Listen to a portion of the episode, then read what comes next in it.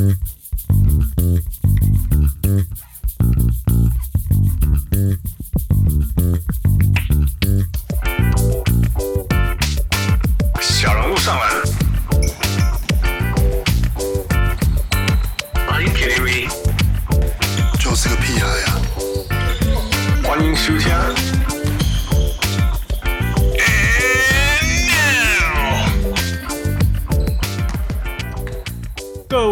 喜多听众朋友大家好，欢迎收听小人物上篮。我们现在录音的时间是刚刚昨天有台湾的排湾族英雄。差一点好想拿下金牌，但是 it's fine，因为 NBA 结呃结束了，奥运又开始了。呃，这当中我们该如何让呃小人物上篮这个节目接到呃二零二零东京奥运？二零二一，哇，No，but it's called 二零二零哦东京奥运，Yeah，see，see，see，所以啊、呃，感谢我们的小人物汪六发挥他的人脉，他的不是、呃 oh,，OK。我当然我是小人物汪六，但就是不是我人脉，okay. 是我的朋友的人脉。好，我的朋友接下来跟你讲，我们要欢迎谁？OK，就是呃，今天很开心可以邀请到，就是我们前联合报体育记者，然后呃彭维尼，然后就是欢迎他，维妮，Hello，Hello，大家好，我是维尼，Hello，维尼，呃，首先谢谢你呃上节目，接受我们的邀请上节目。呃，可以 跟小人物们介绍一下，你自我一下，说你你是谁？你你说刚刚汪六说你是前联合报体育记者，那你现在在做什么？好，呃，我之前呃毕业以后第一份工作在联合报。呃，跑体育新闻，那一直进行了差不多有十年这么久。然后后来我转换领域嘛，嗯、开始从事运动经济的工作。那大概做了三年多。嗯、那现在目前我在电商公司上班，那就是做一些产品的设计跟文案的、嗯、呃 PM，所以。呃，目前的工作应该是跟体育比较没有什么关系，嗯、但是因为我呃接触体育也很久，那加上我自己也喜欢，所以呃每天还是会定期的关心一下体育圈的事情。OK，那这样子的话，第一个问题就是你有想要赢金牌吗？金牌当然想啊，就是我也去过两次的奥运，所以。呃，其实我我自己自认为不是那种很会被国家荣耀啊，或者是学校荣耀驱动的人。就是我我我知道那个是一种荣耀，Uh-huh. 或者是我知道就是得得奖很开心。可是，嗯，可能是因为从小到大，我觉得这个环境不是体育圈，就是台湾这个环境，嗯、呃，太容易被。嗯名次或者是你的成绩表现就是绑架，所以从小开始我其实我自己很喜欢念书，嗯、可是我会觉得那外界的用分数来判断这件事情，让我心中有一会有一点点压力，所以一方面我会希望自己做好，但一方面又觉得说哦，这样子的比较功利的这种想法，嗯、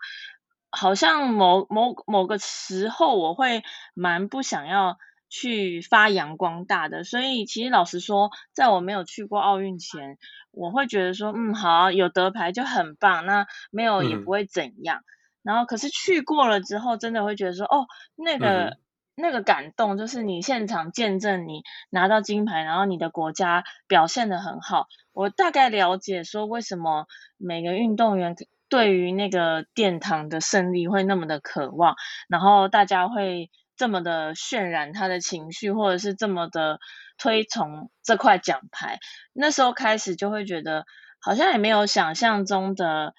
我想象中的那么的，就是压力很大，或者是把它用比较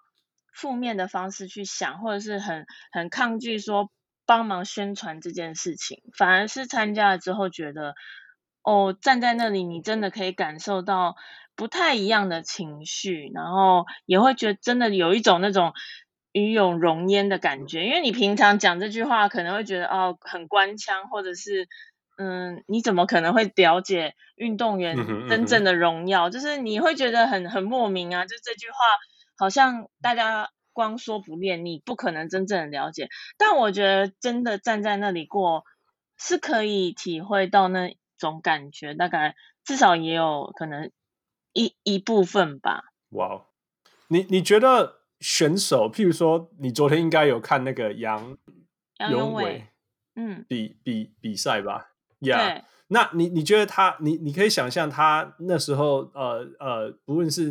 进入到决赛，或者是拿下银牌的那那种那那心情上，那是什么感觉吗？我觉得杨永伟他当下一定是觉得非常不甘心，虽然我并不认识他，嗯、但是。呃，我认为就是顶尖的选手，他如果感受不到金牌或是银跟银牌之间的差距的话，其实那呃、嗯、那样子的求求胜动机其实有一点点不及格吧。所以我觉得对任何顶尖的选手来说，嗯、他一旦站上金牌战，他内心应该想的就是我一定要金牌。但当然结果不能去评断他的表现，嗯、但是呃一开始的出发点应该是这样。那个怎么 mentality 啊，他的头头脑里面想的一一定是要求胜的，不不可能说我已经达到冠呃决赛了，然后我如果拿了第二名也没关系，这样，yeah? 对啊，所以我我认为他应该是蛮不甘心的。其实他超不甘心的，他他他那个下来以后一直掉眼泪，然后人家问他为什么，他就说、oh. 因为他想拿金牌，yeah。然后也有人说哦，呃，可是拿银牌很好啊，他就说 no，我的我的我的目标就是要拿金牌。嗯，so, 对啊，所以这种特质其实就很符合顶尖选手的特质嘛。Yeah, yeah, yeah。而且因为他等于是被判输的嘛，他是三次那个三次指导，然后啊、呃、被犯判规，就是呃那算是什么延长赛加时就是的，然后被被判犯规输掉这样。Yeah，Yeah，那个、嗯、那个呃呃呃，维尼，你有看？你平你你平常就有在看呃 Judo 吗？还是你你有了解这个规则吗？呃、我我没有那么了解，但是我里约奥运的时候，我有去采访嘛。那其实每一届奥运前，它都会有一个参访的行程，嗯、就是大概在奥运前半年左右，他会安排、嗯、呃国际奥会会安排，就是各、嗯、各国去。呃，做一些就是譬如说场地的查勘啊，或者是呃地点就是确认啊，让各国的教练、选手，选手应该不会去，就是或者是选手代表，就是大部分应该是教练啦，就是会去看一下你们比赛场馆，然后媒体也会去看一下说，哎，这个比赛。场馆到底有没有合乎规定，或者是有没有什么问题？然后采访上会需要怎么样的动线安排？嗯、因为因为大家要知道，就是奥运真的很复杂，所以并不是像一般的单项赛事，我每天去一样的场馆就好了。所以其实奥运的时候，我去那个参访，嗯、他呃，我刚好就是安被安排到跟一个台湾的柔道教练一起住宿，所以那时候得、哦、得到了很多新知。就是跟他聊天呐、啊，然后是一个 很好刚好啊，对，很好的教练。一开始我也会想说，哎呀，糟糕，我不是那么熟悉柔道，就是会不会聊不起来，或者是不太知道要他在讲什么。但发现，哎，就是经过教练的，就是很有条理，然后清晰的说明，其实就蛮会蛮喜欢这个运动的。当然。就是时间又过了很久之后现在也忘得差不多，但是就是一看到比赛就想起来当时 的回忆，这样。那那你有昨天昨天你有跟着那个看四强那个 semi finals 还有那个决赛吗？他的这两场呃，我没有看 semi final，我只有看到 final。OK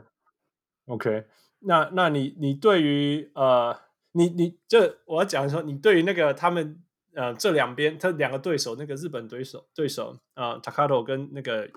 呃杨永伟，他他们两个这边在他在对战的时候的那种策略，你有你可以跟大家分享一下他们在做什么吗？呃，我老实说，我不是那么的专业，但是我自己看的时候是觉得，哦、呃，日本的选手其实确实看起来蛮经验、蛮老道的，嗯、就是好像是有意图的，希望可以引诱他。就是陷入这个犯规的，就是陷阱吧。那对对对呃，我我自己觉得应该是这样啦。然后，因为我觉得柔道像柔道这种运动，就是它的判决是非常主观的，所以你只能说就是看裁判主审他买不买账。嗯、所以，所以我认为其实这中间有很多解释的空间，嗯、但无论如何，就是大家也必须要就是有运动家精神嘛。所以，就是既然是这样子的判决下 来，我认为是应该是就只能接受吧。对啊，我我其实有问 Duaki 啦，Duaki 是呃，他以前是也是进入呃那个国家左训中心的柔道选手，他他那时候就跟我讲说，他有跟我讲说，他说这个日本选手是非常非常有经验，他知道，所以他看得出那个杨呃杨他的他的其实是攻势型的选手，所以他的策略就很明显，他要不让他能够进攻。然后，所以他才会用一只手抓住他一只手，然后，然后他说另外一个叫抢手，另外一端要抢手，然后不让他好好的抢，所以不让他好好的抢的过程当中，就他那个杨他就没办法发动他的进攻，所以看起来就好像是杨没有在进攻，所以他就会一直累积这个错误，这个这个所谓的那个这个判决。对对对，呀呀，所以其实这是一种策略，就是。攻击，有些人喜欢拖时间啊，做一些假意攻击，这个有可能被裁判吹犯规。第二个就是讲，那个因手你看人家一直 Q 来 Q 去，还叫做留的叫做抢手抢抢手啊，然后我可能双方永远都不会去抢到一个真的可以开始的这个状态，哦，还是讲只有单手，然后逃转日本就是造成。那个杨永伟一直造，一个用单单手，然后用侧边，然后造成比赛没办法正常进行的那一种一一个一个假象。因为 Q Q 轮 Q 起来为日本就可能有很好的那个机会发动攻击，所以就是底下给高级的抢手啊来，然后加上日本的那个一个姿势，真正是很很很很刁钻，然后造成杨勇伟只用那种姿势回应，啊的变形功被裁判给他犯规。对，其实其实看得出来，他蛮聪明的，就是这个日本选手。然后赛前的话，我记得我没有那么的 follow 柔道的新闻，但是我印象中杨应该是也是把这个选手当做是他的第一第一个主要的对手嘛，所以其实我觉得算是双方都有备而来啦，就是也。都不是省油的灯这样子。那既然就是最后的结局是银牌，那其实我们也是以他为荣，因为毕竟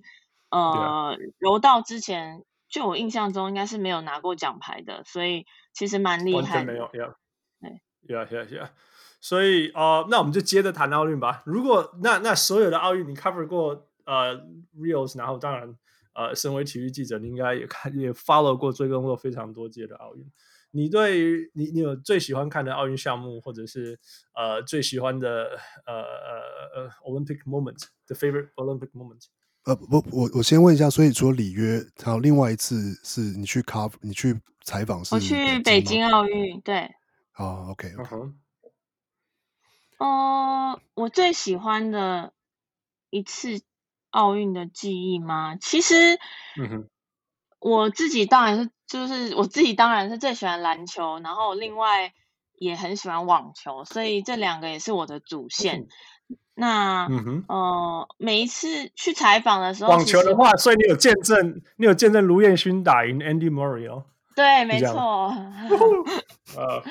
historical moment。OK，继续。其实我私心的话，我就是当然都会关注美国梦幻队比赛嘛。但是其实要能够去看到不是很容易，因为大家可能是不太了解的话，会以为说哦，去采访就是每一个比赛都可以去看，其实也没有，就是你当然是可以去采访，可是你有一些场馆，譬如说非常热门的，它会有另外要求你要出示门票，就是他们有资格限制，或者是你要去申请，就是所以不是每一个比赛你都可以去看，或者是都可以。呃，随意的走进去。那呃，我自己印象最深刻的，当然就是刚刚提过的卢彦勋击败 Murray 这一次比赛，因为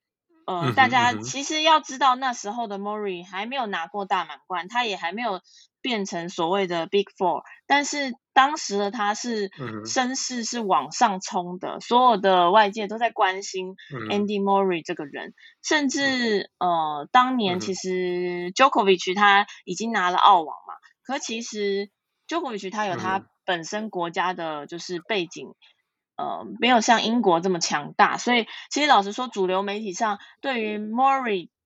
这个人的发展是非常的关注，然后他的表现也都、嗯那时候也都是一直往上升的，所以我记得那时候他是世界第六吧，然后所以大家都对这场比赛觉得一方面很期待，然后一方面觉得说啊，怎么抽到千王？这样子，就觉得啊好可惜哦，就是卢彦勋怎么抽到千王？这样，然后赛前大家都很紧张啊这样，因为。卢彦勋在上一次雅典奥运他有参赛，嗯、可是当时是他的第一次拿到资格，所以雅典奥运有点像是就是试试看这样子第一次的经验。嗯、那到了北京奥运的时候，嗯、其实卢彦勋已经是一个蛮成熟的心态了，所以当然就很希望说，其实也是生涯巅峰啦。对的，可以打到一个就是自己满意的程度。结果第一场就是就赢下来了，而且其实没有拉锯嘛，就是直落二赢球，我记得，所以那个振奋真的是蛮开心的。而且老实说，我觉得近年来网球变成奥运变成网球界就是大家都想抢的。一个项目，在以前的话是完全没有这样。以前奥运的话，职业选手是不想去打的。就是如果你要追溯到比较早期的话，就是业余选手在打奥运，然后金牌你可能一个名字不认得，就是大家会觉得大满贯至上这样。那可是从那个时候开始，刚好大家就是 Big Four 开始的这种。大家都想要争取一些金满贯啊，或者是一些记录啊，所以开始逐渐对奥运非常的热衷，然后带动了这个气氛。所以我觉得网球其实竞争蛮强、蛮激烈的。就算他最后是打到第三轮嘛，嗯、那就输在第三轮输球。嗯、可是我认为这个成就还是很难得啦，因为在奥运现在的网球真的是一胜都很难得。对啊。奥运就另外一个大满贯之一了，至少也是 Master 撑住的，哎，因为除除非你有受伤什么，大部分的顶级球员都会进去了。It's、uh, 不不简单。那 那篮球呢？篮球的话，因为我们没有打，我们就是自己没有打篮球嘛，所以有点像是一个观众在旁边看这样子。嗯、那我自己的话，嗯、呃，北京奥运的时候，因为当时的美国队就是在前一届应该是输球嘛，对不对？所以呃，嗯、还是在前上上届，我有点忘记，就当时的气氛还停留在呃，就是有点嘲笑美国队的那种感觉，就是大家觉得美国队就是阶级精英去打，结果居然会输这样子，所以外界给他们的压力其实是很大的。嗯然后就是有的时候会一直觉得说，嗯、哦，梦幻队一点都不梦幻啊什么的，就他们有强大的 Yeah. 呃赢球的压力这样子。然后那时候，所以、嗯、呃关比较关注的就是会去采访，就是赛前会去采访。然后呃美国梦幻队就是每个球球员基本上都是球星嘛，所以大会也都知道啊。所以大家去采访的时候，很特别的是他们会在一个超级超级大的像演讲厅，但那个那个。场地超级大，嗯、然后就会帮忙把所有的球员就是分散在每个角落。嗯、那当然，可能 LeBron James 啊、这种比较大咖的球员就会在可能中间，就是讲讲厅的中间，然后所有人都想去采访。可是其他球员，你如果有兴趣采访，那他们也会义务性的站在那边。那大家就是会有点像是 mix room 这样子，一个很大的 mix room，然后你就轮流去做你自己想要做的采访。那各凭本事这样，嗯、所以其实那个经验蛮有趣的，就是呃，不管你出生是哪一个小的国家，或者是呃你来自哪里，甚至你的媒体大小可能呃比不上 ESPN，比不上就是纽约时报，可能比不上就是 Fox 体育，可是呃你在那边你还是拥有一个机会可以去访问他们，其实是一个很特别的回忆。你你你讲的这一年，刚你你讲的是二零零八年，对不对？在对对对，二零零八年，对。对，那一年是美国的那个其实在美国不叫做 dream 啊，叫做 redemption，是是是是要那个报报二零零四的仇的，因为二零零四是呃美国那个男篮有史以来败的最惨的一次嘛，而且他输的是自己的、呃、自己的国家的那个不属于国家的那个国家的那一块嘛，Puerto Rico，他输给输给 Puerto Rico 那个十九分，然后后来只得第三名嘛，这是历史上最最惨败的一次。所以，所以二零零八年就是 The Redemption，就是 Kobe Bryant，呃，率领了 LeBron James 啊，Dwayne Wade 这些人重来，就是说我们要把荣耀重新带回来美国篮球。所以刚好跟你碰到，真的是，真的是呃不可思议的经验，很难得的经验。因为我还记得那时候大家都想去看美国队，可是因为我们自己有任务在身嘛。我们有就是中华队的比赛，uh -huh. 那你你当然不可能就是去采访，uh -huh. 就丢下这些比赛，你一定要跑完你的新闻，然后截稿，然后主主管可能说、uh -huh. 哦好，我们台北截稿了，那你才能去做你的事。然后所以又因为刚好就是没有时差嘛，因为北京奥运，所以变成说晚上那些时间其实我们都在忙。所以我还记得就是、uh -huh. 我记得好像四强是不是？倒数第二场比赛好像是对阿根廷吧，美国梦幻队对阿根廷。对对对对对，对、嗯。然后为了要去看那场比赛，那时候就很想看阿根廷啊。我记得那个 Ginobili 好像有打的。Ginobili，对，然后就是很想看，就是很想见证一下他们不是在 NBA 上对决的那种感觉。然后我记得我好像。好像忙忙一忙，只只看到最后一节吧，就用冲的过去，而且就是你还要搭那些很麻烦的接驳车啊，然后他们管制又很严格，就是又不是随便你就可以过去这样子，所以但是有看到最后一节，这样就就有有一种啊、哦，真的很感动圆梦的感觉。可是我觉得那个时候你真的会了解说，奥运是一个很特别的场合，因为这也不是我的国家，然后。跟我也其实没有什么个人的关系，嗯、可是看的时候就觉得、嗯、哦，真的蛮感动的。但是当年其实我记得阿根廷输很多，所以比赛的过程并没有很精彩啦。但是就是那个意义是不同的。Yeah, yeah，不简单啊！我说真的，你可以见证到这一支球队。我随便念一些名字，我现在已经有有 roster：Kobe Bryant、LeBron James、Chris Bosh、Dwayne Wade、呃、uh,，Chris Paul，right？这些人，Carmelo Anthony、Jason Kidd。那个 Deron Williams、Michael Redd、呃 Dwight Howard 这些人都在啊、呃，对呀，对啊，等于等于真的就是那时候最强的，那时候最强的美国没有伤的球员都出来了，因为 Kobe Bryant 号召，嗯，然后而且那，那一年是不是也是 Kevin Durant 有打？没有，那一年没有，他应该是 whatever reason 他没有打，那一年他没有打。Okay. 我刚刚念的还有 Carlos Bruiser，大概是这样。OK，其他就没有，呀呀呀！但是 但是无论如何，这是一个你你没办法，那一辈子你就只有看，你只有在奥运可以看这个这一支球队有这样，这个比明星队还强啊！比真真的是，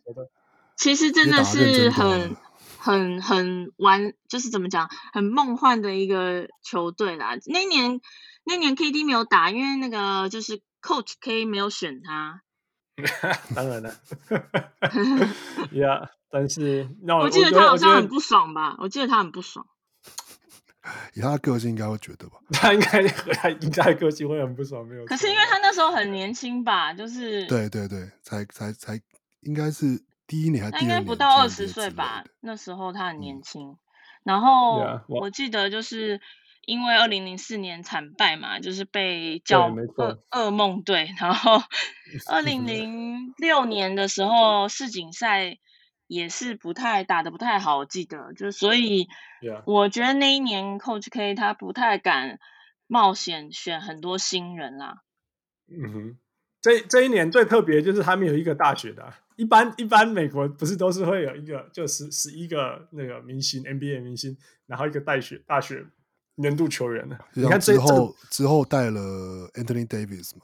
就是只对对对，是那次哦，对对对，但是这对对对，这一届完全没有啊，这一届完全没有，每一个都是每一个都是那时候最强的球员。So, 因为嗯，对我觉得那时候他 Coach K 他可能压力真蛮大的，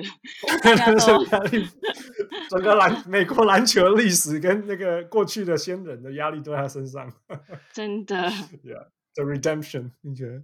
那你有后后来有看决赛吗？对西班牙那一场？有有有，但是好像也是没有看完整，就是做完工作再去这样子。OK OK，so 但是你真的见证了，呃，自从一九九二以后最强的美国球队，应该可以这样说。我觉得 it's it's fair to say that yeah。其实那时候我在整队里面，嗯，嗯应该是最喜欢 Chris Paul，但是可以稍微透露一下，就是一个小故事，就是当时我回，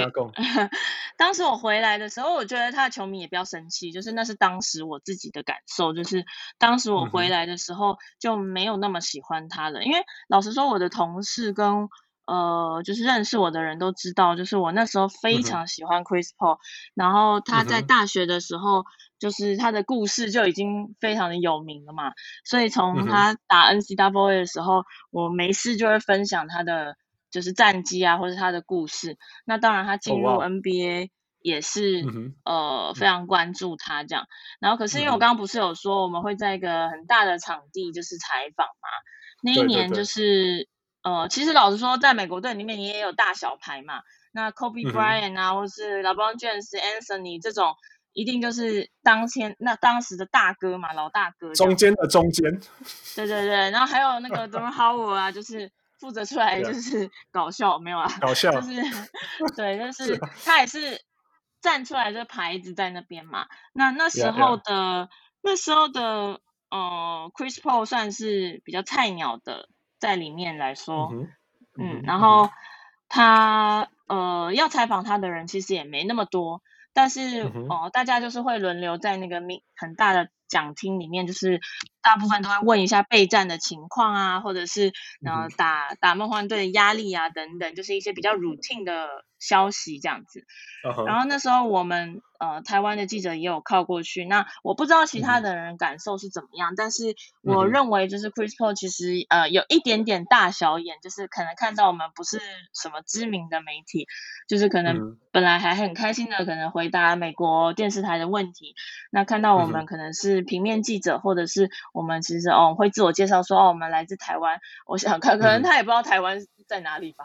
就总而言之。他不太想理我们就对了，然后可能就是会，比、嗯、如说你问一句，他就嗯有点意兴阑珊啊，打个一两个字，或者是他就会看旁边啊，嗯、就不太想看我们。那可能等到等一下又有一些、哦、呃大媒体来的时候，他哎他又变得很开心这样。但、嗯、但当然啦，就是当时的我可能我也年轻，所以我当下也蛮冲击的，就觉得说嗯，在整个美国队里面。老实说，比你大牌的人非常多。可是，嗯、呃，Kobe 或者是 LeBron James，我这两个人我都采访蛮久的，就是在那个、嗯、呃奥运会上，他们其实非常的，嗯、就是不会有这种状况出现，然后非常 professional 的表现嘛。嗯、但是我我当下是不太能谅解，然后回来之后就觉得说，嗯、哦，那我可能没有办法当。Chris Paul 这个球员的球迷了，所以 从那时候退粉了。对，就有点脱粉，但是也到 没有到说哦诅咒他什么的，没有这么夸张啦，就就没有转黑了，没有转黑。对对对，就没有没有恩提他，但是会觉得哦，后来他不是很长，就是包含今年他也没有拿到冠军嘛，但是嗯、呃，后来有几年他就是很长在。一路被看好的情况下，可能就是季后赛就是没有没有很好的表现这样。Yeah. 对、嗯、我我自己觉得可能可能跟他的个性就是也有一种傲气是比较相关的。但老实说，这也只是我个人的判断.因为老实说我也不是真正认识他，所以这只是一一种我觉得去采访奥运可以得到，或是采访现场的比赛得到一个很很珍贵的经验，因为。很多时候，我们喜欢 NBA 或是我们喜欢 MLB，我们写这些运动，嗯，如果你没有去现场的话，你真的就是纯粹透过电视或是透过外电来了.了解这个球员。可是，yeah, yeah. 呃，我觉得 NBA 已经好一点了，因为球员都蛮直率的，就是我不爽，我就是直接开骂，或是在网络上就是喜欢站文的那种。球员也很多，在在，在 Twitter 上面一直发文。对对对，他们有的时候也很疯这样子。但是，可能还稍微比较能了解他们，但是有一些运动，其实你真的是不知道这些球员真正的个性是怎么样，或者是你真的是透过二手的消息、三二三手的消息去了解，所以。这些经验我也觉得说哦，虽然媒体的呃生态是有点下滑，或者是被大家戏称为就是比如说黄昏产业啊等等，嗯、但我觉得现场的经验真的对记者来说非常的重要。就是那时候我的感受是这样。那当然，Chris Paul 后来就是一路颠颠簸簸，到现在他现在已经变成队上的老大哥了。然后我看就是球员年轻球员对他的那个评价就是呃。意思就是说，如果没有他一直谆谆教诲，就是提拔他们，嗯、他们可能没有办法凝聚在一起。我就觉得哦，人真的会成长。就是我，因为我不 相信 no, so true，absolutely，完全相信。Yeah. 因为我不相信，就是如果他没有成长，球呃小老弟们会。每个人都愿意出来这样说。其实我觉得 NBA 球员因为有一些黑人文化存在，他们讲话其实是蛮直率的，就是、嗯、呃会很官腔的人其实蛮少的。所以我觉得、嗯、哦，那他也是有成长。这个是我自己内心的一个小剧场，就是就觉得哦，所以他今年能够打进总冠军赛也不是没有道理的。就是他已经从一个可能很有天赋，然后。嗯、呃，有点独善其身，然后顾好自己，但是才华洋溢，可是没有办法凝聚全队。到现在，他已经是一个 leader，、yeah. 然后有这个呃带领年轻球员的本事了。我我觉得其实那过程是一个我自己心中才了解的过程，我觉得很很可很难得可贵啦，就是很值得跟大家分享这样。No, it's it's so true. 其实我两个可以跟你可以可以就就就补充一下，就是说，身为一个呃所有的门票都去看快艇的人，我、啊、真的吗？我完全只对我完全不止可以跟你保证，他不是不只是一个你觉得媒体或者球迷呃不喜欢他，连他的队友都不喜欢他。至少他在快艇的时候是这样子。那真的是你要到他在现，你真的要到现场，你才可以知道这个感觉。因为你就会看到他们在那边，在在场边的互动来，那时候在在荧光幕上你看不到。那之前一个说法吧，就是说队友们觉得说我们明明都是队友，为什么你这样子对待我？我我凭什么要听你这样子对我大吼？Right？但他们说现在在太阳是因为所有的球员都看 Chris Paul 长大的，所以 Chris Paul 是是前辈，知道大好几十岁的前辈。那那反而反而会觉得说、嗯、你。大学长在教我事情，you know? 嗯，对，所以其实那当然他的个性一定是有改变的。嗯，我也觉得，就是当然就是人跟环境也不同嘛，然后再加上球风也不太一样啦。就是我觉得像 Chris Paul，然后 Kobe Bryant 跟呃、嗯、James Harden，就是他们、嗯、老实说，他们是属于我认为就是如果。有另外一个巨星跟他们在一起的话，会有一点点难打的球风，但不是他们的错，就是因为他们真的很需要一球在手。所以老实说，Kobe 跟队友处的可能也不是那么的好，但是因为 Kobe 的那种他的那种心理素质太强了，他已经强大到就是你不得不承认他可能可以影响整个战局。那呃，Chris Paul 在年年轻的时候，我觉得他还没有这种没有这种霸气，就是他还没有好到就是让大家人能够忍受这些事情。所以我认为那是他早年失利的一些原因。就像你刚刚说的，不一定是记者，就是球迷，其实你去现场你也能够感受到一些气氛，所以我认为他是有成长蛮多的啦。这是我今年季后赛最大的感慨，因为其实我是非常喜欢字母哥的。但是大家都不看好字母哥，没有人，没有，没有人不看好字母哥，是因为他受伤。我有认真的，就他那个受伤，所以对，不要解释。我有认真的看，哎、欸，我有我有认真看你们。我本来想要说，我自己先承认，我们自己先承认说，我们七比零认为太阳会赢。OK，我们对呀、啊。没有，但是没有人知道他脚折成那样，结果结果像像没事一样啊，这太夸张了啦。对啊，对啊。嗯，你刚刚讲说，你刚刚讲说，你你你的呃，你你相对于 Chris Paul、Kobe Bryant 跟 LeBron James，其实反而是呃记者会呃场下是很很很很亲切的人。呃，有这你你可以多讲一些，他们两个是怎么样展现什么样的事情，让你觉得让你看到这一面吗？嗯，应该说，我觉得球星也是，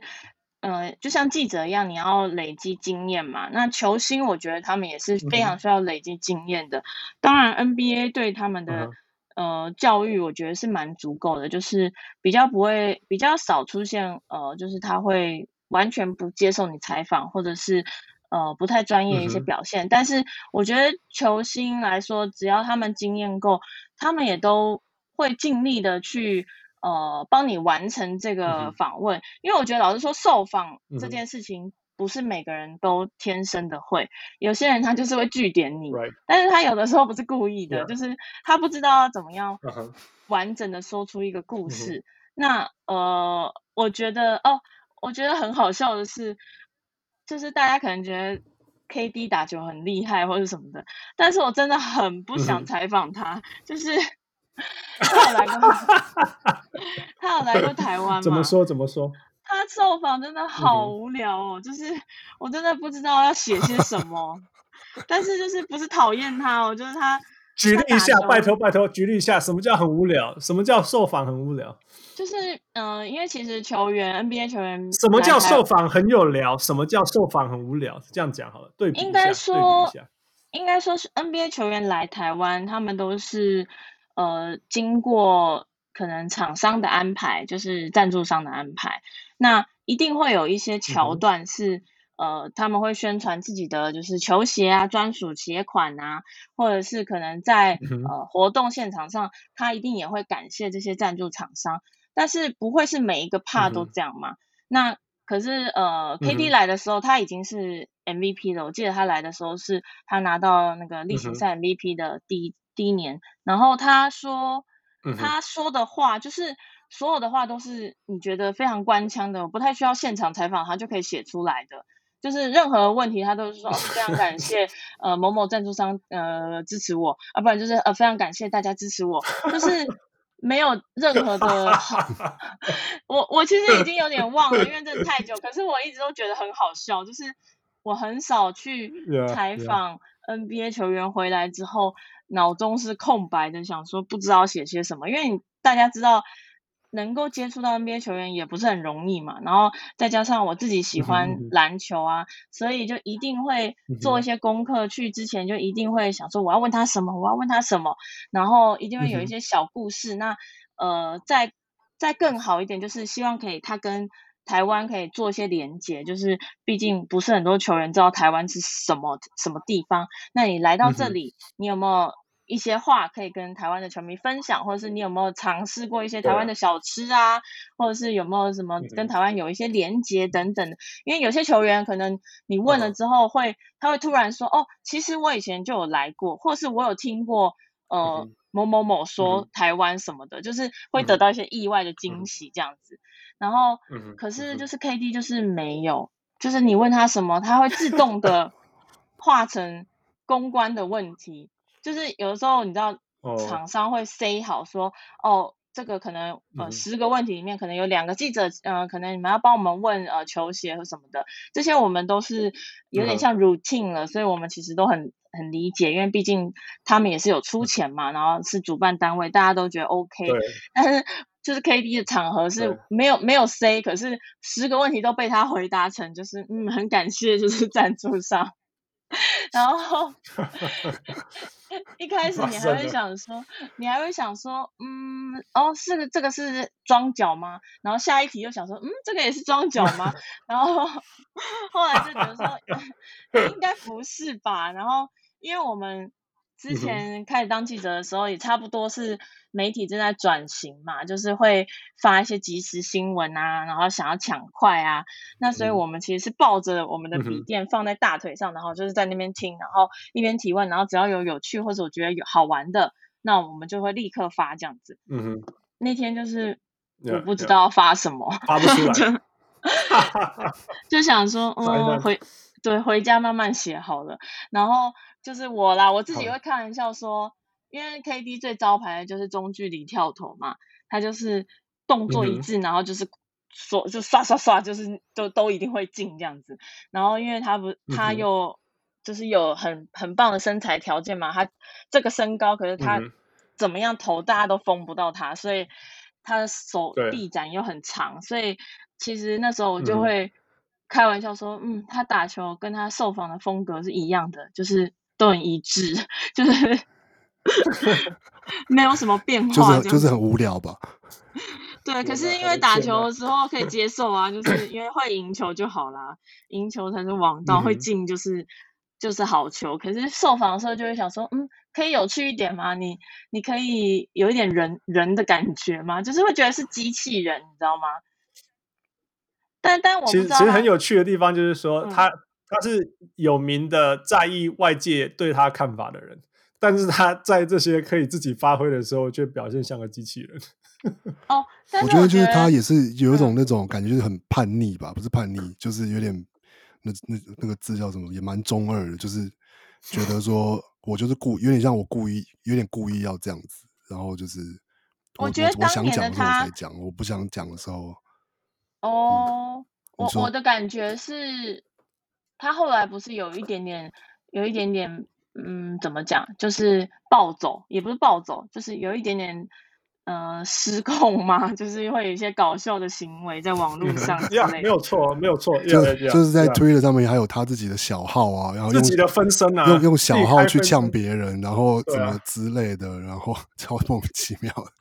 对，可是我后来觉得那个才是真正的他，就是我觉得他一开始是有点被封印了吗，就是 有点被关起来了，然后一开始就是一个很乖的小朋友这样子。然后，所以一开始可能还不太懂得跟这个世道打交道，这样。嗯、但如果是现在他，我觉得如果他来，可能会蛮有趣的。Yeah，OK，okay, 那我们反过来好，你刚刚讲说 Giannis 很很好很好笑吗？你刚刚讲 Giannis 的事情，他到底是怎么样？你有查你访问过他吧？Giannis 很好笑哎、欸，就是我超喜欢他，是因为他来台湾的时候超级。你在什么时候采访他的？对。我记得你什么时候采访他，然后他是一五年，是一五年吗？我有点忘记了，但是他就是呃、嗯、来台湾参加一个就是应该是夏天的活动，因为夏天都会有固定有 NBA 球员来呃就是受访，然后大部分的时候、嗯、可能比较重点年就会请到一些就是像 Kobe 啊、LeBron James 啊这种就是很有名气的，嗯、那他们应该是走整个 Asia Tour 这样的概念。嗯然后台湾可能是里面的一站这样子，那这中间可能会有两三年就会有一些新人来台湾。嗯、那其实我自己很喜欢，嗯、呃，安排这些新人来，就是虽然他们可能不会有大场面，就是或者是电视台记者可能就不会那么的关注，但是很多球员其实是成名前访问过的，嗯、然后之后他在 NBA 打出身价，嗯、我就会觉得就是像刚刚说的与有容焉这样，就觉得哦。我好像跟他有一点连接，看着他长大的。对对对，就是虽然是有点 over，就像就像昨天我昨天我看过 social media 上面好多人说，哎、欸，我被那个杨 我被杨永卫摔过。哦，对啊对啊，类似这种感觉，就是、嗯、没错没错，就是这种感觉，就是这个，对对对，yeah. 对。然后 那时候他有来台湾，yeah. 我记得我记得他是在一个。好像是在台大吗？还是哪里？就是在外场，呃，室外，然后就是一个 NBA 的跟小朋友的互动的活动这样子，然后应该是三对三吧。然后那时候我记得我好像没有上班，所以我是去，就是我是就是想要去看看这样子，用我的休假，刚好那天我休假，然后所以我没有要写稿，然后我就去看一下。结果本来是觉得哦，这个就是希腊怪物嘛，嗯、就觉得说哇，这个这么劲爆的体能天赋到底是怎么样？我要亲眼见到这样子，这种心态去看一下。然后结果听他讲话之后，就觉得他好好笑哦，而且他好百般配合诶。然后就是不是我本人，但是有媒体 就是请他说哦，你知道你叫字母哥吗？就是。他一开始听不太懂，然后后来 后来要跟 对要跟他解释嘛，然后他他就听懂了，因为我我有去查，就是英文也有人这样叫他，就是什么 alphabet，就是字母的意思。对对。对，然后他就知道，因为因为大家都知道他姓很难念嘛，他自己也知道。然后就是，嗯、譬如说，请他自己念一下他的姓啊，嗯、或者怎么样，这种他都很常遇到。嗯、然后就我们台湾媒体就有说，嗯、那你可以念讲一次，就是字母歌吗？我记得他就有讲说我，我我是字母哥什么的，就是这种，就是很好笑。就 是我我记得印象中有这件事，大家可能上网去查，应该可以查得到，因为不是很久以前。嗯、然后我觉得他好好亲切哦，就是又很很纯真，就是一个很大男孩这样子。到现在为止，我觉得看他的比赛都是这种感觉，所以真的很开心，他可以拿到冠军，打败小人物上篮。的预测，no no no，humbly accepted。我们我们我们都很谦虚的，我们很谦虚的接受这些事情，真的真的。呃，我觉得最最近，因为 Giannis 拿到了 Finals MVP，拿到了冠军，他过去发过的 tweet 怎么之类又被人家翻出来看。他刚来到美国的时候，就会就会记录他刚来美国发现的事情。那他就有写说：“哦，我今天喝了第一次，呃呃呃，Slurpee，嗯、呃，那个冰沙，那个怎么讲？思乐冰。呃”斯乐冰呀呀呀，然后那对，他说他第一次喝斯乐冰，然后就这样子，然后就 hashtag God bless America，你知道第一次第一次第一次吃那个那个棉花糖，然后 God bless America 这样子，就很多这种东西，你知道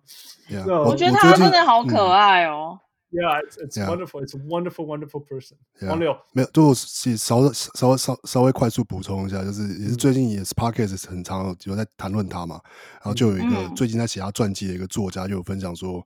就说他刚来美国的时候，那时候刚领到薪水的时候，其他的球员都几乎都是直接就是做那个就是直接存到汇款到账户里嘛。只有 Giannis 是要求他要拿到现金，对对对，他全部都要现金，他要拿到现金，而且是而且是因为他要把那些现金都要他看到他才安心，这样，因为他实在是是从就是太太穷困的环就是环境，就是从希腊然后再找美国这样，哦对，啊、对，然后他得要把那些现金就是一袋一袋的，就是都分分好，然后因为他要寄回、嗯、都要寄回希腊这样子，对，好酷哦，然后包包括说什么，他其实比如说。他们虽虽然说以前公公路的什么 facility 以前听说是其实蛮不好的，但是他还是还是会提供就是呃就是球员的饮食啊或什么的。所以 Giannis 一开始非常不习惯就是吃东西可以吃饱这件事情，就是说我这些就是说他会看着训练师，或是说哦这些东西我真的可以一直吃吗？可以一直吃吗？对，我可以吃多少吗？我可以想吃多少就吃多少嘛。然后当营养师当训练师就说对，因为你现在是营养不良的状态，所以你。想吃多少就吃多少，不用担心有人会怎么样。这样子，你想打包回去都可以。这样，他真的好可爱，而且我觉得他很难得的是，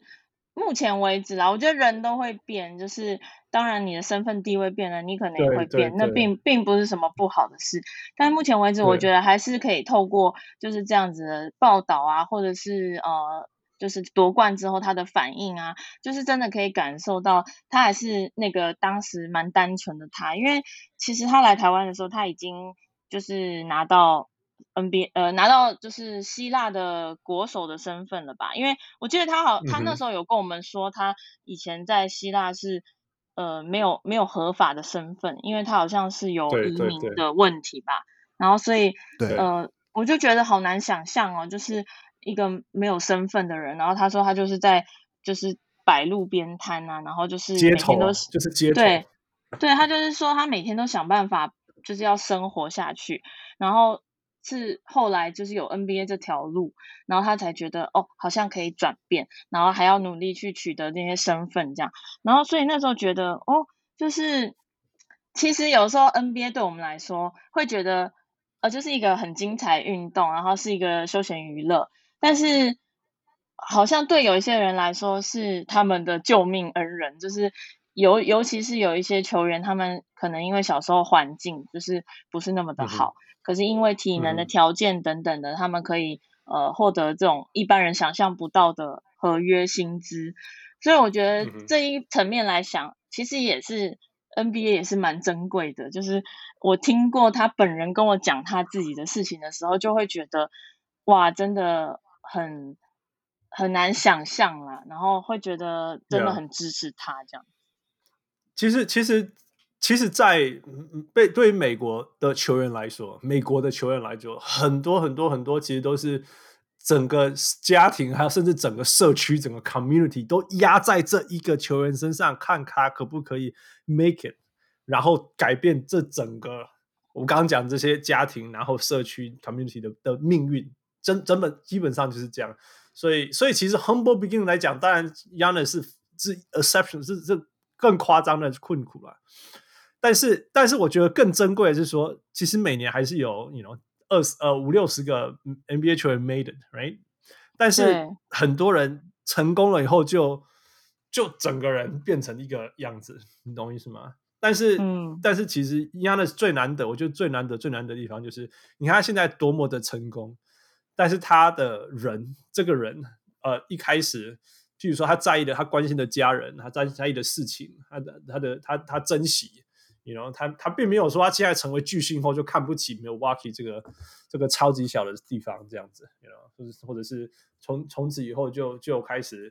呃摆他的态度对事情，You know，他还是那一个反问的时候还是那个搞笑的人，然后还是永远记得他的家人啊什么之类的，他的哥哥啊，你看他他就是哥哥跟弟弟都要在要跟他同队。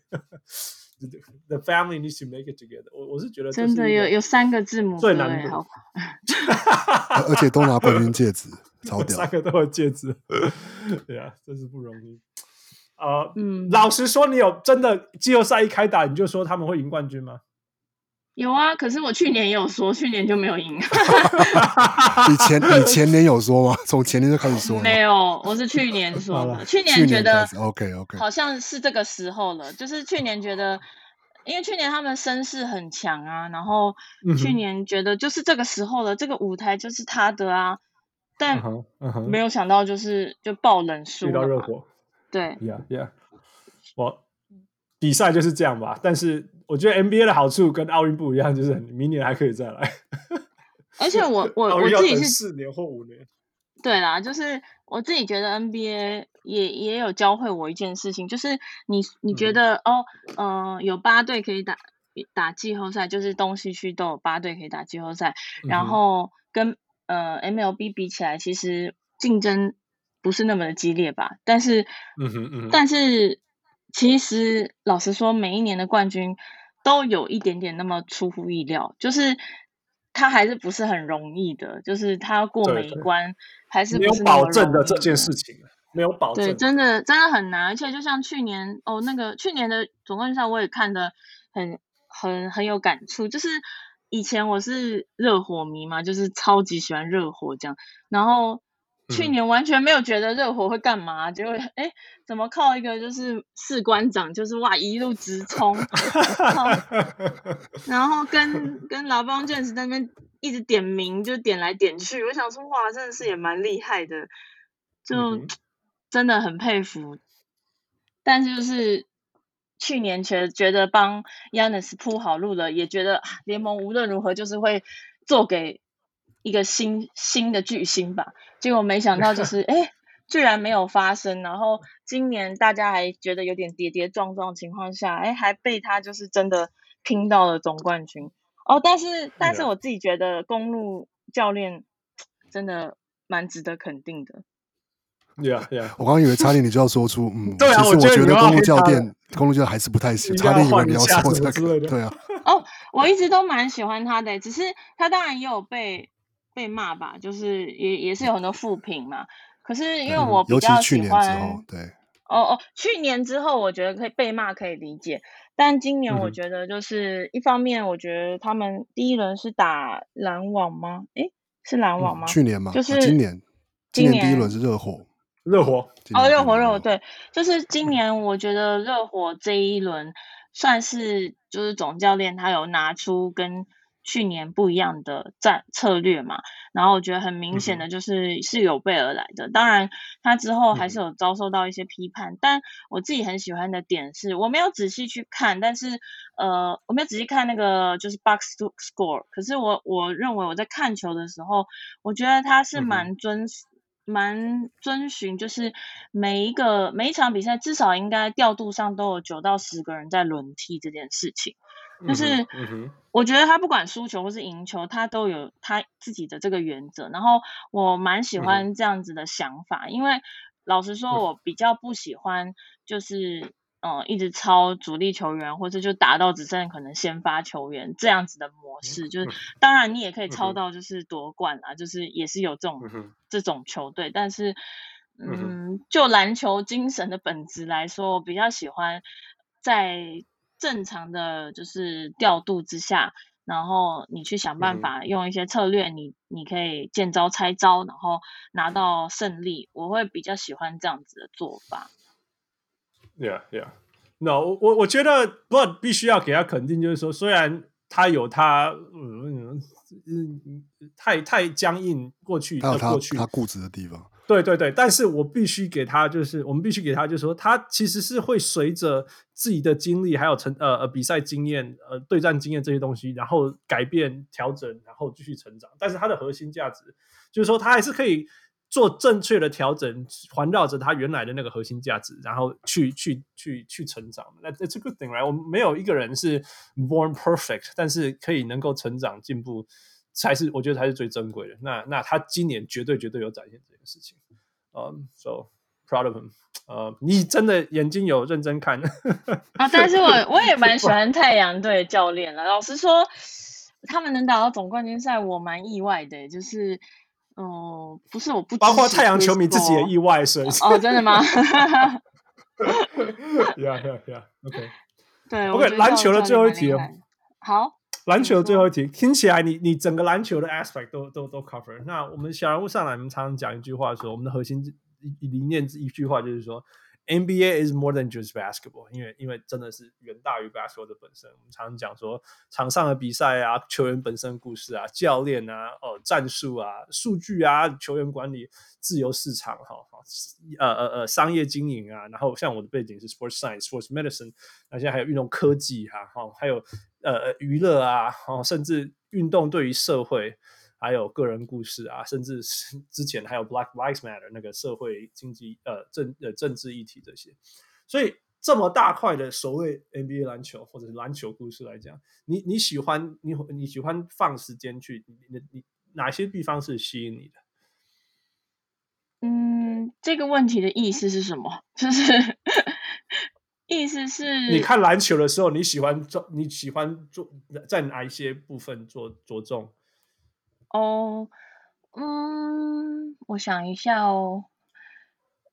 我其实觉得，就是我还蛮，我其实没有那么的 traditional，就是我其实很很很喜欢看到不止篮球，就是我很喜欢看到球员勇于挑战一些事情，就是。只要是合法的啦，就是如果是犯法的，就不不在这个讨论之内。就是譬如说，好了，大家最喜欢批判的，最近年来大家最喜欢批判的就是抱腿嘛，就是抱团啊，就是大家就是就是讨厌，就是哦，嗯，拿不到冠军我就加入你这种这种这种作为这样子。可是其实老实说，我就会觉得 Why not？就是这是他的自由啊，就是如果他当机立断，马上知道。哦，我有点不足，就是我需要加入别人，嗯、或者是我需要招募别人。嗯、其实我觉得那对一个球星来说，老实说，在他心里应该是蛮蛮痛苦的，就是他必须要承认他的不足，嗯、他必须要承认，嗯、哦，我一个人做不到。嗯、就是我觉得他已经先要过自己那一关，然后他才能去加入别人，嗯、或者他才能组组团这样子。所以。嗯哼，我对这件事情我没有那么的反对，就是因为很多人会因为这样，就从 LeBron James 开始嘛，就是会觉得说啊，LeBron James 到底在干嘛这样子，然后不屑他什么的，yeah, 然后再后来后续就是抱团接班人就是 KD 嘛，然后可。能现在又有什么 James Harden 啊，然后呃还有谁，就是现在抱团可能变成一种蛮普遍的情况这样子，但是。嗯、呃，像很很多人称赞，嗯、呃，Giannis 是说哦，因为他就是在一个小城市，而且他也没有去抱团，然后他就靠自己，就是，嗯，可是我不会从这个角度来称赞他，就是我我认为啦，就是每每一个冠军都有他他的价值存在，不会因为你抱团就失去你冠军的纯度，因为你要知道，就是像我说的，抱团也不是那么容易耶，就是。你看 Chris Paul 他组过多少的棒的球球球队，他也没有成功的夺冠啊。啊就是有些人他反而是大明星在一起，他不一定会打得好，然后他还要抛下他的自尊，或者是他还要把球持球时间让给别人。就是对这些人来说，我觉得不是抱团就是很 easy 的一个方式。所以我认为，就是我我那时候没有。我没有那么讨厌 LeBron James，甚至我还蛮喜欢他的原因，是因为我觉得他蛮清楚他想要什么。然后，而且，我觉得比起来啦，嗯、就是呃，他是有努力过的，他并不是没有努为就是克里夫兰努努力，然后就立刻就是可能譬如说打个一年，然后就说啊，我要我我我不想待在这了，我我拿不到冠军，我要走了这样。就是我觉得他是有努力过的，他是一再挫败。而且他也是打到决赛，就是才挫败嘛。那表示说他真的已经到一个极限了，他必须要做出一些改变。那唯一唯一比较不喜欢的，可能是就是去呃上一个 live show 嘛，就是有一点让大家好像颜面扫地这样。但除了这个之外，我认为他的选择，你这样回首一看也没有什么不对。而且他走出他的他的小世界，那。他在外面，他也会遭受到一些挫折啊，嗯、就像呃，热火也不是第一年就成功，也是被小、嗯、小牛嘛，也是被被洗脸，对对，也是被洗脸嘛.然后后来才达成他们的霸业这样子，嗯、所以所以我认为就是这个过程来说，嗯、对这些呃 top 球星也是一种很不错的经验学习，所以后来当他又回去呃克利夫兰的时候。我我其实觉得，呃，情绪很复杂，就是哦，他还是很在乎这个城市的，然后他也呃按照他自己的承诺，就是给他们一座冠军。但是我又觉得说.嗯，他是不是内心还是很在意，就是大家对于他的抱团的批评这样子。所以，但是基基本上我是.我没有那么在意这件事啦。然后我会觉得，我更重视就是球员他。有没有自己的想法，或者是有没有勇于去挑战？所以像呃，LeBron James 来的时候，我也觉得，呃，他他他对于就是 PR 这个部分，他其实很会做啦，就是他他其实也蛮会 social 的，嗯、就是他知道他自己在呃，就是台面上的价值嘛。那、嗯然后有其实也可以跟大家分享一个蛮感动的故事，就是其实 LeBron James 他每个球星都有他自己来跟呃。球迷互动的风格，然后、嗯、呃，LeBron James 真的是属于比较有一点点距离感的，因为他的，我觉得他的人设吧，嗯、就是他的人设是 King James 嘛，嗯、所以他是 所谓的詹皇嘛，所以他对于就是在跟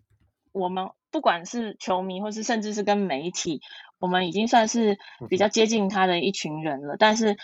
他还是稍微比较有距离感的，然后。呃，不会像 Giannis 啊，或是呃 Rose，就是真的是跟我们无话不聊这样子。但是呃，有一年，有一年 LeBron James 来的时候，呃，虽然这有可能是算是我私下拜托别人吧，就是呃那时候我身体不是很好，然后我就呃因为我很喜欢 LeBron James 嘛，所以我就觉得说啊，那一年心情很不好，真的好想就是跟他合照这样子，但没什么机会，就是没有什 么。公开的机会，因为采访中你也不可能说哦，我要跟你合照，就很失礼嘛，嗯、所以就是不太之类的，嗯，对对，就不可不太可能做这些事。嗯、那这些大牌球星来，就是他们的保全也很严格，所以不太可能说、嗯、哦，现场结束采访就是私下走过去什么的这样。然后所以那时候就有问了，嗯、就是问了一个。呃，算是一个朋友，就是帮忙，然后就跟他说明了一下我那时候就是身体很不好的情况，然后他真的就是安排了一个他要离开，他要搭飞机离开前的时间，就是请我到呃，我记得应该是 lobby 或者是哪里，我有点忘记了，就是一个饭店的 lobby，然后就是很短暂的，就是呃有慰问问问了我几句话，就是安慰我几句话，然后也有跟我拍照这样。就是一个可能不到五分钟的时间吧，但是你就会觉得，嗯、哦，他还是有一个就是蛮温暖的一面，就是他也可以说哦不方便就离开啊，就是其实也不会怎么样，嗯、就是他也不认识我，嗯、然后这台湾也不是什么很重要的地方，这样子，就是、嗯、可是他还是愿意做这件事情，所以我还是觉得哎、真的蛮感动的，然后也觉得，同时也觉得说，哦，我对他的那个感觉应该是，呃，有某部分来说应该是蛮正确的，就是因为你看，很多人很喜欢批评 LeBron James，他球场上的风格，球场上我是，嗯，有的时候也蛮想生气的，就是很爱这边，嗯持球不知道在干嘛这样子，但是，呃，我觉得他的抱团的选择啊，或者是他的一些。呃，做法我倒是觉得没有那么争议，然后呃，他对于社会上的关心，我觉得很值得肯定。就是，嗯哼，呃，他对于黑人的权益啊，或者是对于很多社区的关怀，甚至捐款等等，然后以及他的家庭，就是他他也是呃，就是蛮一个蛮负责任的爸爸嘛。然后他的家庭也都非常的就是怎么讲，因为我觉得他做了一个蛮好的示范了。然后他对于，就像刚刚说的，就是可能一全社区都赌这个人这样子。那 LeBron James 就是。Yeah, yeah. 我看 LeBron James 整个州都赌这个人，对对对，整个 Ohio 都赌这个人。他就 是成名了之后，我觉得他对于社会的贡献，然后一些慈善的议题，甚至一些捐款，嗯、我觉得他都做得很好的示范。这个部分，我觉得大家就是必须要给他肯定啊。OK，无论如何，他是一个温暖的、有温度的人。我觉得在无论如何啦，就是再怎么样讨厌他的球风啊、什么行为之类，你至少从你的透过你的、你的、你的观察，还有他真的做了什么事情来讲。他是他是有有有温度，而且有 give back to society 这个社会的人。哦、这我们剩下时间剩下很少，但是这个问题我们必须要问，就是我们知道呃，你从在在记者以后也做过了球运动员的经纪人，对对对，呀，呃呃，你你你可以讲一下这个 transition 怎么发生，你为什么做这个选择？然后，身为一个女性当 sports agent。这其实是比较少的事情，比较少听过的，包包括从记者啊，uh, 然后就是、yeah, 对啊，对啊，你这怎么走进你这条路？可以跟大家分享一下，呃、uh,，怎么走过来的？然后有什么事情要跟大家对于这个产业，尤其是女性的 stereotype，但是其实又不对，你想要澄清的事情有什么？嗯、uh,。我我自己会走上经济这条路也是一个缘分啦，就是那时候，呃，也有朋友在找说，就是想要做一些运动员经济嘛。那可是，呃，要对影剧圈有一点点了解，然后要对经济怎么操作有一点想法，然后又要守运动员，因为老实说，运动员经济跟艺人不一样，艺人可能是他把艺人当做是他的职业，所以他。他就是正常的工作，嗯、可是运动员的话，你要非常的留意他的训练，嗯、或者是他自己有他的 routine 的事情，嗯、就是因为运动员的节奏是不能被打断的嘛，所以其实，哦、我觉得一般人不是那么的理解。所以，但是对我来说，这件事情就是很正常的，嗯、所以我能够马上就进入那个状况。嗯、所以当时我朋友他们在找我的时候就，就、嗯、呃非常的，就我觉得我也蛮适合的，那他们也觉得我蛮适合的，所以我就很快的做了这个决定。嗯、当然，当时就是也是觉得，哦、媒体在。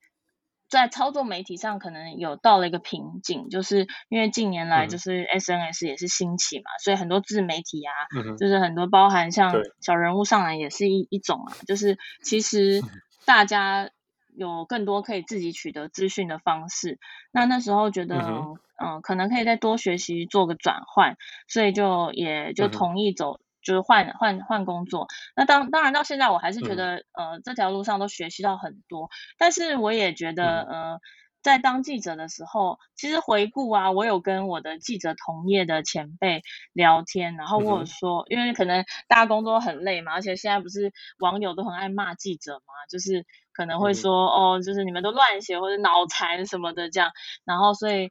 呃，其实有的时候记者被骂也会不开心啊，大家可能也会觉得说啊，当记者干嘛？就是也没有多少薪水，然后跑新闻这么累，然后还要被骂这样。然后我有一次我听了之后，我就说，哎，其实我觉得回想起来，当记者蛮幸福的。然后他就说，会吗？我就说，我觉得在就是我经历过一些其他的领域的工作之后，我发现那种那种。那种富有是，呃、嗯，应该说是心灵自由的一种富有吗？就是，我在工作的时候，我在当经纪人工作的时候，我当然也会重视，就是譬如说社会慈善啊，或者是也会重视可能呃，嗯、就是一些呃内心的原则，或者是呃自己呃跟客户谈判的一些坚持。可是老实说，经济最重要的事情就是赚钱嘛。然后你到每个公司，嗯、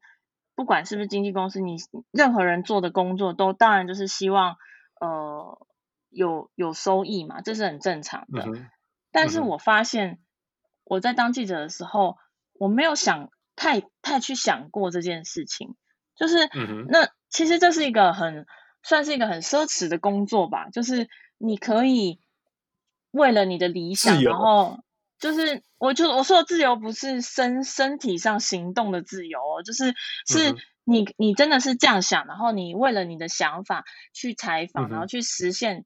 然后或者是甚至达到你的理念，就是不管大家可能会有理、嗯、不同的理念，那可是你是为了这些想法去努力，然后去写成报道，然后你得到你的薪水。我是很少在这个过程中去想到说，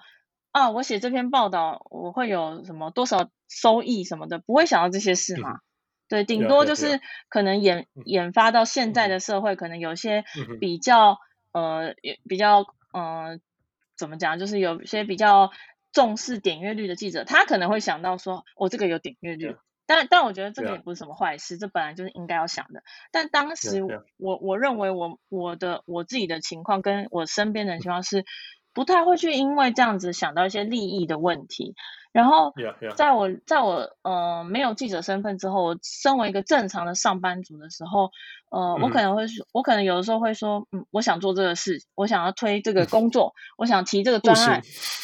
也不是不行，可是可是你第一个面对就是，好，那你交预算表啊，对啊就是对啊，开始是开始受这些限制，对不对？就是成本啊，可能可以赚回来多少之类的。对，因为这是很现实的嘛，这也没有错，就是顾虑，大家大家都是会这样，然后我就发现说，哦。就是哦，原来就是这就是我当时拥有的，但是我那时候没有觉得怎么样，我会觉得理所当然啊。可是我后来觉得，我、哦、我就跟那个前辈好朋友说，就是哎，我觉得当记者很幸福哎，就是真的是有心灵上的自由，就是这、就是真的。当然，我在新的工作上学到了很多。记者是比较不会看到，甚至可能商业上的谈判啊，或者是、嗯、呃合约上的就是呃拟、嗯、定等等的这些，我觉得记者可能比较少遇到。但我觉得那个感觉是不一样的。嗯、而且老实说，记者就是一个有社会地位的职位，就是当然大家会觉得说啊，不是都被骂脑残吗什么的？可是我认为那个是在网络上。你实际上走出去，你说、嗯、哦，我是联合报记者叉叉叉，我想问你一个问题。大部分的人，嗯、大部分人还是会觉得说，哦，他是记者诶，或者是大部分的人还是会礼遇你，嗯、就是还是会说、嗯，哦，有一个记者说他想要怎么样，那他要不要接受访问可能是另外一回事。可是，一开始的反应应该会是这样嘛？但是如果你是一个公司的小员工，或者是你只是一般的人，嗯、你是不会有这种待遇的。所以，其实。我认为就是还是有蛮就是很幸福的地方啦，然后再加上就是我我其实一直我很幸运的是我做的工作，不管是哪一个工作都是我自己喜欢，然后所以每个。人问我说，哎、嗯，你工作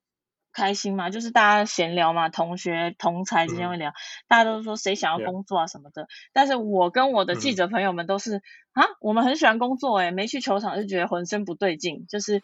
因为那就是我 我我喜欢的事情，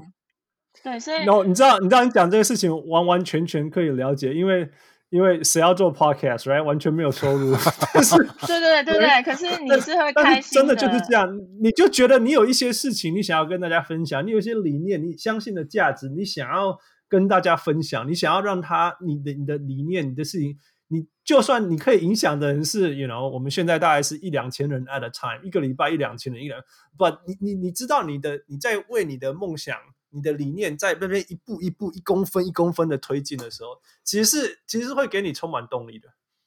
对，就是我我其实就是蛮真的蛮惊讶的，就是就是当我走出那个世界，就回首一看，觉得哇，我以前其实过得很幸福，然后而且。而且就是怎么讲，嗯，我那时候觉得，体育圈啦，老实说。大家都会觉得说啊，记者圈什么就是呃前后辈啊，就是可能会有一些阶级啊，嗯、或者是呃体就是呃媒体圈就是有一些生态啊等等的。但当然体育圈也有，嗯、可是我觉得真的是体育圈的记者其实都相对来说真的很和和善，而且真的彼此蛮照顾彼此的。然后像我，我后来就是因为我不是去影剧圈上班嘛，我是经纪人嘛，嗯、那我会遇到一些影剧媒体。嗯、那一开始的时候，就是我们公司有主要的媒体窗口，所以不会直接透过我。那我可能就会说，嗯、哦，那呃，麻烦就是你到时候跟这个记者说什么，跟这个记者说什么，然后请他们坐在哪边什么的。嗯、然后可能可能那个。窗口就会跟我说：“哦，你要小心哦，就是可能这些记者你要先安排到他们怎样，然后你要帮他们订蒸奶，或者是你要帮他们订便当什么什么 的。”然后我就说：“嗯、哼哦，可是我们是下午诶，就是，嗯，不是不是用餐时间。”然后我就说：“哦、嗯会需要这些，就是会需要准备这些吗？这样之类的。当然准备也没关系，只是我会问。然后他们就会很恐慌的说：‘嗯、呃，会不会他们会生气啊什么的？’然后我就说。”是体育记者吗？你是说体育记者会生气吗？我觉得他们不会生气耶。嗯、然后他就说：“你们体育圈是有多和和善？”我说：“哎、欸，体育记者人 人都很好哎。我以前就是没位置坐，就会蹲在地上，或者是坐在墙墙边，就是写稿。就是其实我们也就是我们要求的，真顶多就是网路，然后最好是希望有桌子。但是你说我们会要求什么排场吗？真的完全不会。然后。我还我好像我记得我还有吃到过，就是坏掉的便当，就真的是 真的是坏掉的，你一闻就知道坏掉。但是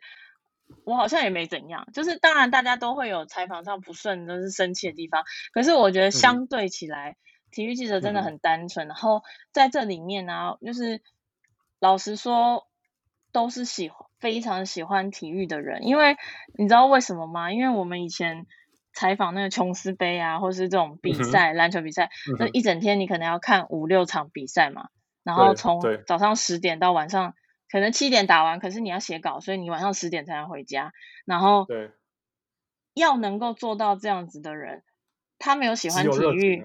对，他不可能狂烧而已啊，他他不可能待在那里的，所以有一些是，譬如说，呃，小记者他是分配来体育体育线的，他不是自己选的，或者是他是可能掉线，或者是他是有什么原因他就被派来的，基本上不会待太久，因为真的不是他们的错，因为那个环境就是你没有兴趣，你待在体育馆一整天要干嘛？然后。琼斯杯是一个礼拜十天哦，或者是奥运是三个礼拜，嗯、亚运可能是三个礼拜，嗯、你就是要一直待在这里面。嗯、然后你如果不喜欢我，我觉得可能两个小时你就会疯掉吧。你怎么可能烧得下去，就是、对不对？对，所以其实就像就像如果你是体育的主播，运动比赛主播，你没有那个热忱，你怎么可能骗得了任何人？对，真的，尤其是延长赛一直打下去的时候，以应该是大家兴奋，那边气得要死，要下班了。对，所以所以其实我觉得有的时候啦，我看就现在我已经不是记者了，但是有的时候我看呃一些网友的批评啊什么，当然大家也都是会被批评，如果写不好或者写错什么的，这些都 OK。但是我我也认真的必须说，其实在这个领域圈付出的媒体都真的很热爱这个运动，才会留下来。Yeah, yeah, 对，因为因为因为体育线，老实说，我以前。呃，刚加入的时候就就知道，它不是一个很红的线，就是你要在报社升迁呐、啊，或者是你要呃.出人头地呀、啊，或是你在这个社会上要走路有风。老实说.体育圈体育线的记者不算很很很很棒，或是很很有名，对，不是什么好好好，料的缺。嗯甚至可能我我小时候，因为算小时候，就年轻的时候，就是可能。你回回家跟亲戚说，哦，是记者，大家说哇，你是记者，那你跑什么线？然后你说体育线的时候，大家会愣住的那种，就是人家觉得看清了啦，人家很自然，这个就不是不是重要的事情，或者是那么重要的事情，可能会说哦啊哦是哦，就结束这样。对，可能但是如果你说哦，我政治线什么哇，马上兴趣就来了。就所以，其实我觉得这些人在这些领域上努力，真的我其实蛮钦佩的。因为老实说，这里面也没有什么媒体来说，也没有什么好处啊，或者是薪水也不会很高吧。就是对啊，所以我我是觉得蛮怀念，然后也也觉得哇，这样回首一看，哇，前辈们真的是蛮照顾大家的。就是刚刚有提到，就是像女、嗯、女生的身份嘛，其实我在当记者的时候，嗯、我跑篮球的时候，就是刚好那个时候真的不是很不是很兴盛女生的体育记者，所以只有我一个人呢、欸，嗯、就是女生的篮球记者。然后，嗯，呃、那时候我记得好像有一个《中国时报》的女女生的前辈，但她不是主线，不是。体育，她后来也就离开这个岗位，所以就是只有我一个人。嗯、然后去球场，嗯、哇，大家对我之好，就是就是只要我我一开口，就是哇，前辈们马上帮我买真奶，我说哦，我饿了，大家都帮我买食物。然后我的主管还会就是私下还会，这我后来才知道，就是还会交代，就是其他前辈说，哎，你们没有好好照顾他，你就死定了什么之类的，就是 就是哇，就是对我超级无敌好，然后。我也是，就是当时可能没有那么的感受那么深刻，可是呃，就是后来几年就觉得说，哇，有的时候我也是蛮任性的，就是我可能跟前面说，我就是要这样什么的，那他们就也啊，好啊好啊，那你决定就好，这样就是真的是女生在。体育圈里面也是有一点点呃吃香的地方，然后也有它的优势存在。嗯、那当然也有、嗯、我自己觉得也有比较挫败的地方，就是呃不管是记者啊，或者是球员，就是你是女生的话，一开始的时候你要取得他们觉得你够专业这件事情，对，会有一点点困难啦。就是我我可以感受得到，就是我在提问或者是我在讨论战术.甚至我可能玩 fantasy 的时候，大家都会觉得说，啊，你你就是可能打酱油啊，或者是啊你不懂啊，就是我们男生打球，或者是你一定是你是看人家帅还来的啊，你懂？对啊，可能你是迷妹啊什么之类的，就是、对啊对啊，就一定会有这种这种想法嘛。那一开始或者是你一定长得漂亮才找到这个工作的之类的。哦，那倒应该不会啦，就 是就是就是怎么讲？我要我我觉得那时候真的会有一点点挫败，就觉得说我从小到大也是很喜欢篮球啊，嗯、然后就是很关注篮球，嗯、然后以前很喜欢陈信安嘛，然后就是甚至以前没有直篮的时候，那种甲组联赛我天天去，就是下课就去这样。就是不用、嗯、不用钱的，就是每天去这样。就是我也会觉得我投入很多。嗯、那为什么呃，只是因为我是女生，你们就呃好像觉得不，他们不会用不好的态度，但是你可以感受到，可能他觉得你可能听不懂，或者是呃，Yeah. Yeah. 你是女生啊，我们男生打球方式跟女生就不同啊，就是可能会有这样子的说法，所以.呃.也要花一点点时间去。能够说服他们，那我我自己就是厚脸皮的，觉得过了几年之后，我认为我有说服这些同业们或是一些球员啦，但我也许可能要问他们才知道。嗯、但是我认为，就是你只要够认真的投入，然后也待的有一段时间之后，确实你就算是女生，你也能够呃说服得了这些同业。所以，所以我觉得那个是也是一个学习吧。然后可能像。嗯，以前不管是篮球，篮球其实还好，棒球好像也有发生过，就是说哦，不太想要让女生进去休息室采访这样。那其实我觉得那个就是制度面的问题，嗯、因为老实说，我们也很尊重球员他们的隐私，或者是他们换衣服什么的，但我们也有我们工作的需求，嗯、所以像 NBA 就是规定的很清楚嘛，嗯、现在就是采访的时间，那你可能几分钟后你就要离开，啊、所以就是。我觉得在这一点上，台湾做的不是很健全啦。因为像我们现在采访，真的都是很随便，嗯、就是啊，我要采访，我要进去喽，这样。那可能有的时候没有，嗯、就是说 A A 球员说 OK，那你来吧。可是 B 球员他可能不方便，嗯、这种也是有可能的。嗯、然后再来是场馆的限制，嗯、就是像之前去呃有一些。我那时候记得好像是有些场馆在整修四大运吧，然后或者是像疫情期间也有一些影响，嗯、所以呃就是会临时说哦，你用这边这个教室，或是你用这个会议室当做休息室，那大家要进出要管制就不是那么的容易。然后我们、嗯、我们根本没有记者室可以开记者会，就是也有这种情况，所以就是直接站在 走廊上问、嗯、问他们问题，嗯、那当然也就。很难避免这种换衣服的情况啊，等等的，嗯、所以我觉得那是制度面跟硬体上的设备也没有嗯帮忙我们就是做出区分啦。嗯、那这个也是女女生记者的一个挑战。不过我其实觉得近年来就是后后期，呃，我不知道大家知不知道。篮球记者有一个就是新闻杯，就是我们自己的篮球媒体的呃篮对抗赛这样子。然后当年我也是有一段时间，就是呃前辈们就有给我机会嘛，所以我有一段时间就是在主办这个比赛。那那时候我就想说，哎，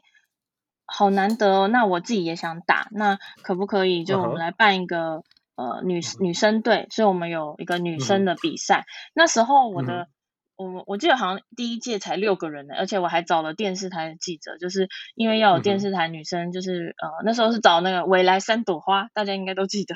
是所以就是我跟他们蛮好的，所以呃。嗯就是这样凑起来哦，就是加上平面的女生可能六七个人，然后我们就自称就是女新闻七六人女生队这样子，就是因为这 七六人，对，这个人很少啊，而且就是我们里面也有会打的，但是当然也有完全不会打的，所以就这样子勉强的上阵了，那好玩嘛。那后来就哇，哎，每年就是还那个名额还会有点不够哎，因为我组这个球队，我要去。帮大家谈赞助球衣嘛，然后球鞋啊，嗯、然后一开始的时候好玩的事，就是因为、嗯、哦，这可能也算是女生的优势吧，就是可能真的大家就觉得说哇，就把我们捧在手掌心上，所以呃，赞助商对我们超好的，嗯、不管是哪一个赞助商，就是各大品牌其实都有赞助过我们，然后对我们也都超好的，嗯、就是当季的球衣跟球鞋，球鞋都是什么给我们。Kobe 几代啊，然后 KD 几代啊，就是全新的，就是当代言人在用了。对对对，就是我觉得，当然我们有一些曝光的机会，可是老实说，他们真的对我们很好。然后有时候男生的记者好朋友还会说：“我可以报名加入女生队吗？”就是好想要那些球鞋这样子。对，就是我自己在接洽这件事情，就是非常感谢他们。然后这个也是我那时候感受到说：“哦，真的耶，就是大家都对我们女生就是有百般呵护这样子，不管是同业或者是呃厂商。然后同业还会有就是会摄影的同业，就我一句话可能说：“哎，嗯、呃，譬如说。”可能中广的陈凯啊，或者现在在中实的洪斌哥啊，然后还有摄影师小赖哥，嗯、然后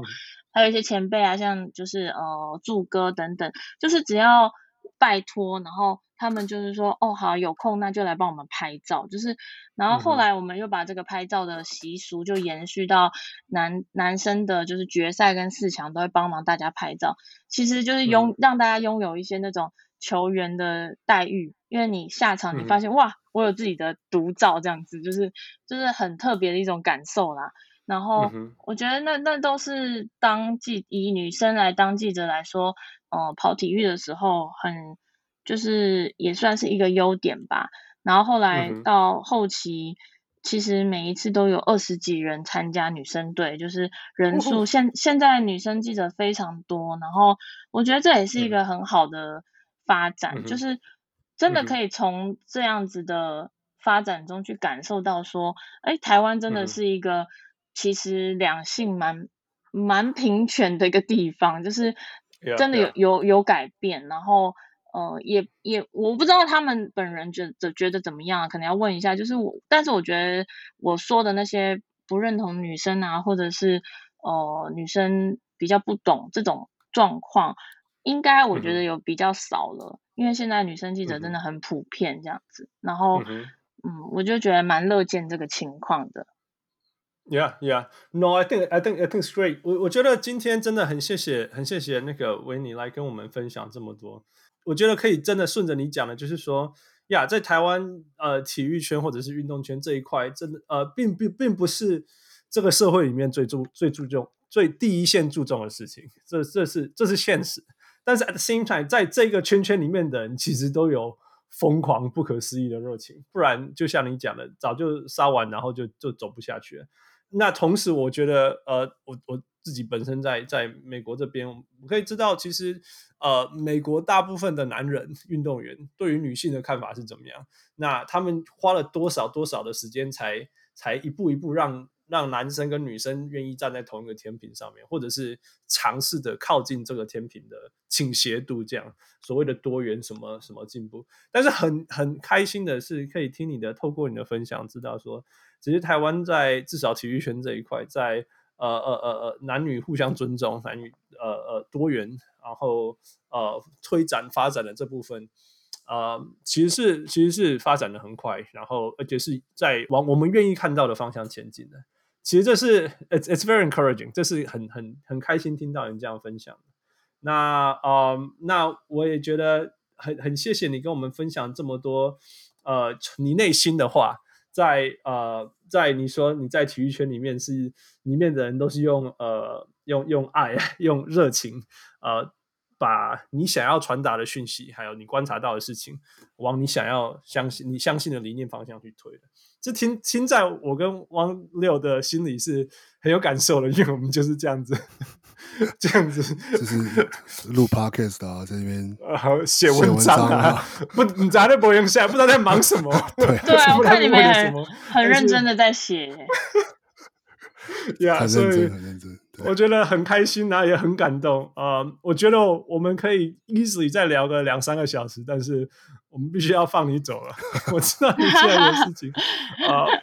呃，不，我们我们通常来宾，新的来宾，小人物来宾，我们都会玩一个游戏叫 Five for Five Plus One。我们今天已经走到时间的紧绷，再超过二十分钟，我们这次就放过你。我们希望未来还有时间邀请你。就是我们留到下一次，啊、下一次，下一次你你回来，我们才跟你玩。当然，你要先答应，愿意再上我们节目跟我们。可以啊，可以啊，我只是不知道这是什么游戏而已。呀，yeah, 因为因为因为你的故事太精彩，我不好意思打断你，所以就没有办法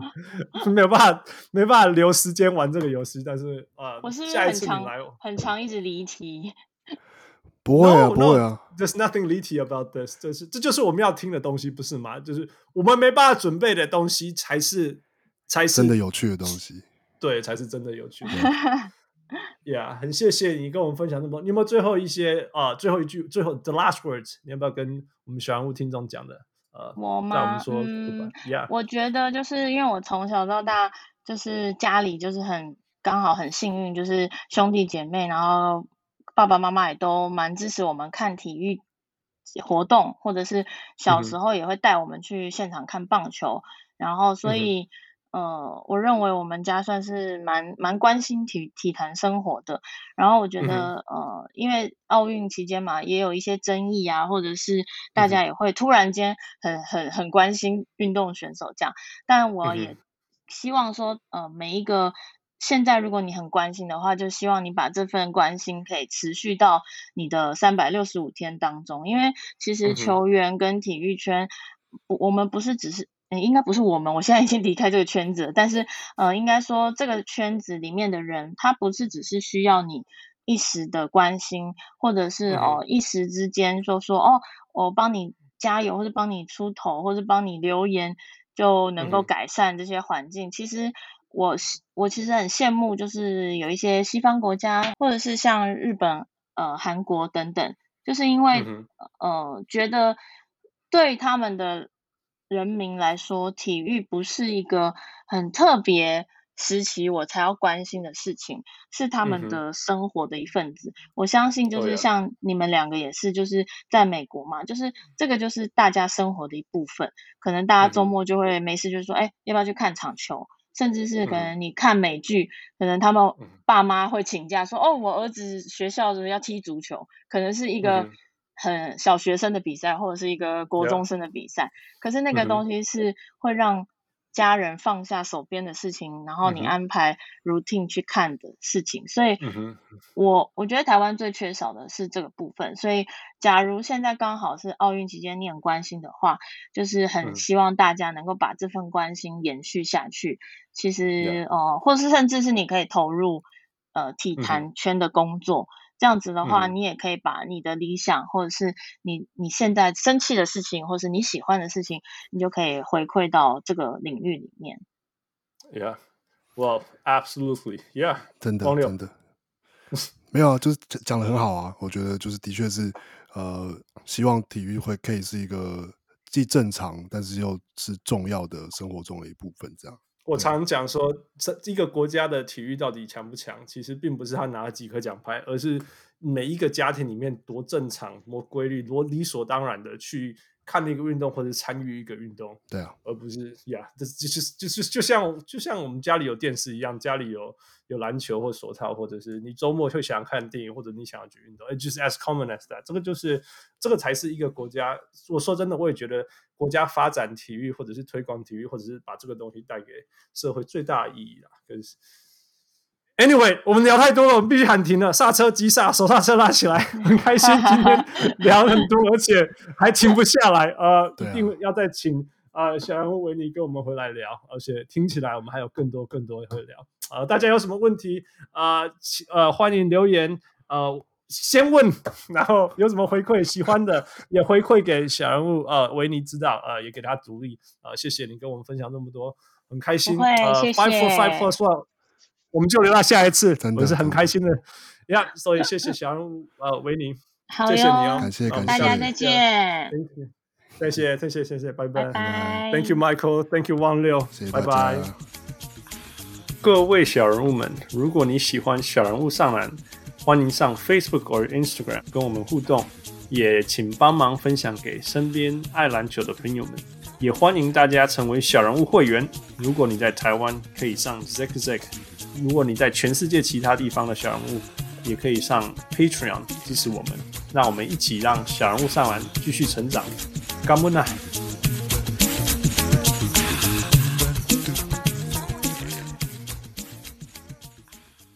小人物上来，小人物上来。